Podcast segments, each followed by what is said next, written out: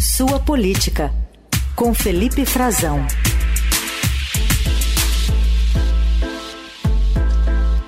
Direto de Brasília, Frazão, bom dia. Bom dia, Raíssen, como vai? Uma excelente quinta-feira para você e para os nossos ouvintes. Muito bem, vamos falar de alguns acontecimentos envolvendo a guerra Israel-Hamas. Por exemplo, teve a operação de resgate de brasileiros, né? Que até chegou mais um avião hoje, mas tem aquela outra que ainda depende de autorização do Egito para a saída de brasileiros que estão lá em Gaza. É, e também teve a rejeição do Conselho de Segurança da ONU, quer dizer, 14 votos não foram pela rejeição, né? 12 foram a favor, duas abstenções e um dos Estados Unidos que com poder de veto rejeitou uma resolução do Brasil.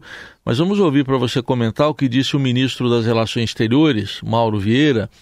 Ele falou ao Conselho de Relações Exteriores do Senado sobre a preocupação com o prolongamento da guerra. Quanto à ampliação do conflito, eu acho que temos riscos enormes. A situação toda de conflito ao longo de 70 e poucos anos pode levar a um transbordamento dessa situação para os países próximos, com reflexos terríveis para todos, para o mundo proximidade da Europa, a diáspora, tanto palestina como israelense e também libanesa no Brasil, nos Estados Unidos, em todos os países, isso seria realmente uma situação de grande aflição internacional. Eu espero que haja uma certa contenção, mas acho que esse conflito ainda será longo e acho que riscos existem de todos os lados. Então tá aí a, a fala do, do ministro, inclusive agora vai para o Egito participar de uma reunião de cúpula que foi convocada às pressas no, no sábado. Enfim, o que, que dizer desses últimos acontecimentos, em o Frazão? Exatamente, Heisen. Ele está a caminho, tá, viajou ontem para Nova York, vai ao Egito, né, vai ao Cairo para uma para participar de um diálogo sobre o conflito. Isso se confirmou ontem, é, essa viagem do, do ministro, representando o Brasil, para participar, claro, sobretudo porque o Brasil está na posição atual de presidente temporário. O Brasil tem um mandato temporário no Conselho de Segurança das Nações Unidas e preside. Ao longo desse mandato, que tem dois anos, os países se revezam. São 15 países e eles vão se revezando na presidência do Conselho. Coube agora, né, em outubro, essa tarefa ao Brasil. O ministro vai a Nova York também para presidir, ele pessoalmente, como já esteve lá semana passada, voltará para coordenar os trabalhos do Conselho também, mas vai fazer essa viagem ao Egito para discutir um pouco a situação. O Egito é, também ele tem a esperança, né? O Brasil tem está tentando um protagonismo na esperança de retirar as pessoas que estão lá é, em Gaza, especificamente um grupo de 32 brasileiros, que pode ser que saia 20 e tantos, ou os 32, ou 30, depende das pessoas quererem sair de lá ou não. 32 eram, é o número de pessoas que se manifestaram, Heisen, o desejo de serem apoiados pelo Brasil, pelo governo, para sua repatriação, para sair da faixa de Gaza, e isso ainda não aconteceu. É, essa foi uma das informações que o ministro trouxe ontem, junto a essa avaliação que a gente ouviu agora, bastante preocupante, né, com uma, previsões é, não nada positivas de que esse conflito que já começa a ter repercussões em alguns países do Oriente Médio, é, como a gente tem visto com o cerco a embaixadas, protestos que acabaram terminando em violências, é, protestos que estão sendo feitos na embaixada de Israel, nas representações diplomáticas dos Estados Unidos também. E o ministro deu uma clara demonstração de o, quão problemática é a questão por causa do tamanho das comunidades árabes é, no exterior e também das comunidades uh, de judeus. E aqui no Brasil existe também, sobretudo em São Paulo, os dois grupos muito grandes, é, influentes, é, com larga representação na sociedade brasileira. O ministro também falou sobre isso ao longo do dia de ontem, em que ele comentou, deu essa previsão e disse, Heisen, que não há perspectiva que não existe uma data ainda, que ele não tem ideia de quando os brasileiros vão conseguir sair de Gaza. Por um lado, o Brasil fez a primeira e está sendo bem sucedida a repatriação, né, de já mais de 1.135 brasileiros, com esse avião chegando hoje, e tem mais um voo programado até o fim dessa semana, que vai retirar mais alguns brasileiros de Tel Aviv, né, de Israel, território israelense, para o Brasil. Vai trazer algumas pessoas, alguns já residentes, que manifestaram também desejo de retornar ao Brasil, que residiam em Israel. Então, já numa segunda, é, uma segunda ordem de prioridade, né, que os primeiros foram os que não residiam lá. É, mas há essa questão que ele classificou como muito complexa, porque depende não só do Egito, para onde ele vai, depende também de Israel, e Egito e Israel acordaram com a presença do Joe Biden, do presidente americano, um, ao menos uma passagem de ajuda humanitária para Gaza, mas é, precisa liberar a fronteira. Depende também uh, de autoridades israelenses que não deram esse aval ainda, das autoridades egípcias que haviam sinalizado positivamente, segundo os diplomatas brasileiros, mas também das autoridades de fato em Gaza, né, que são os, os, os líderes do Hamas, de um grupo que promoveu os atentados terroristas.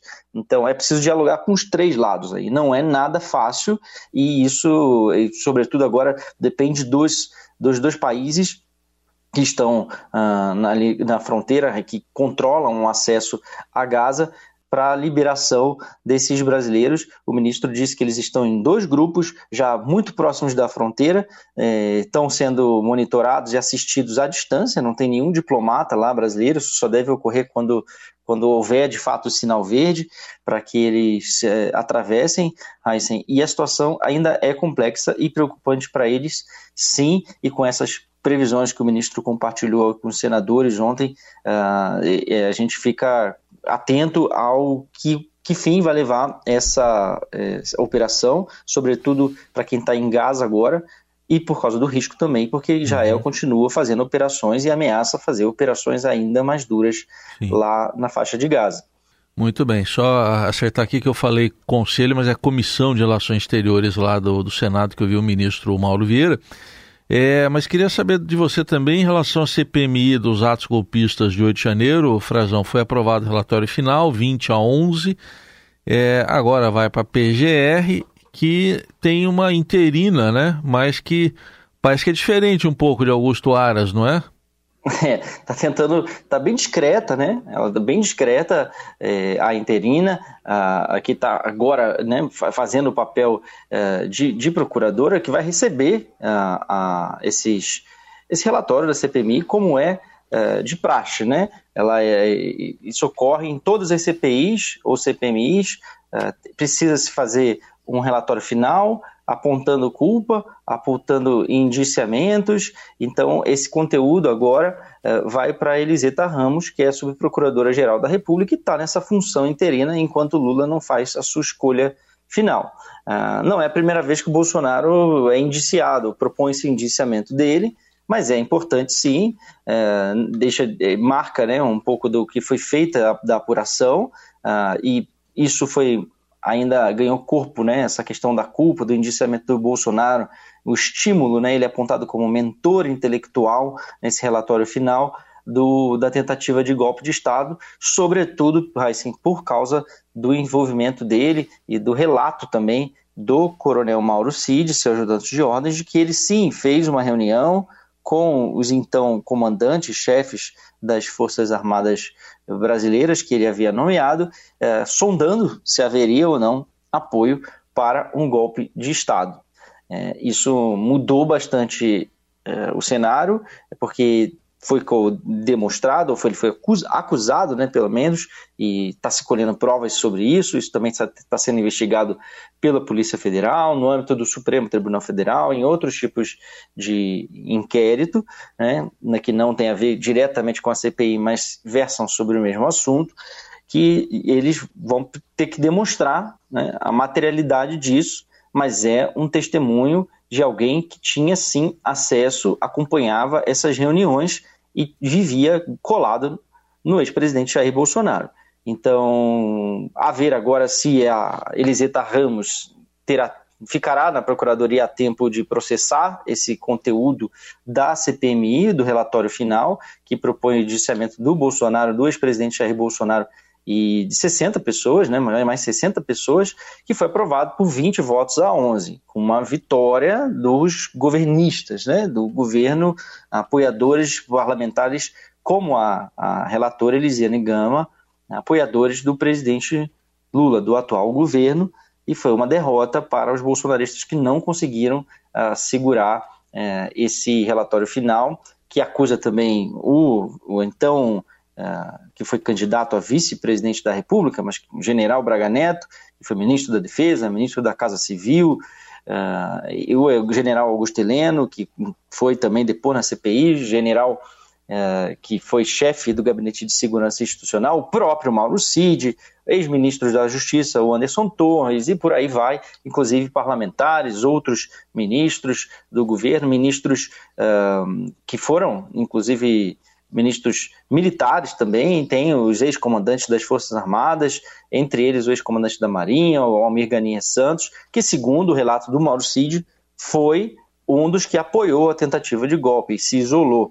Né? Então, e aí tem uma infinidade de pessoas ali, são 60 nomes, eu não vou citar todos aqui, mas tem pessoas de, de várias funções, desde assessores, a, a militares, empresários, todos eles citados nominalmente e com indiciamento proposto ou solicitado pela, uh, pelo relatório da, da CPMI do 8 de janeiro, a CPMI do golpe, que concluiu os seus trabalhos agora, uh, concluiu ontem, um pouco ofuscado, é claro, pela situação que a gente vive uh, no Oriente Médio, da, da guerra de Israel com o Hamas, mas precisamos também registrar isso, né, Raíssa, trazer esse relato para o nosso ouvinte, já que um, um ex-presidente da República, sobretudo a autoridade mais levante é, o ex-presidente Bolsonaro, que ainda tem um grupo político forte e influente aqui no Brasil, na política brasileira, coloca-se como um ator uh, que vai querer influenciar as próximas eleições também, e ele está aí recebendo, sendo acusado, né?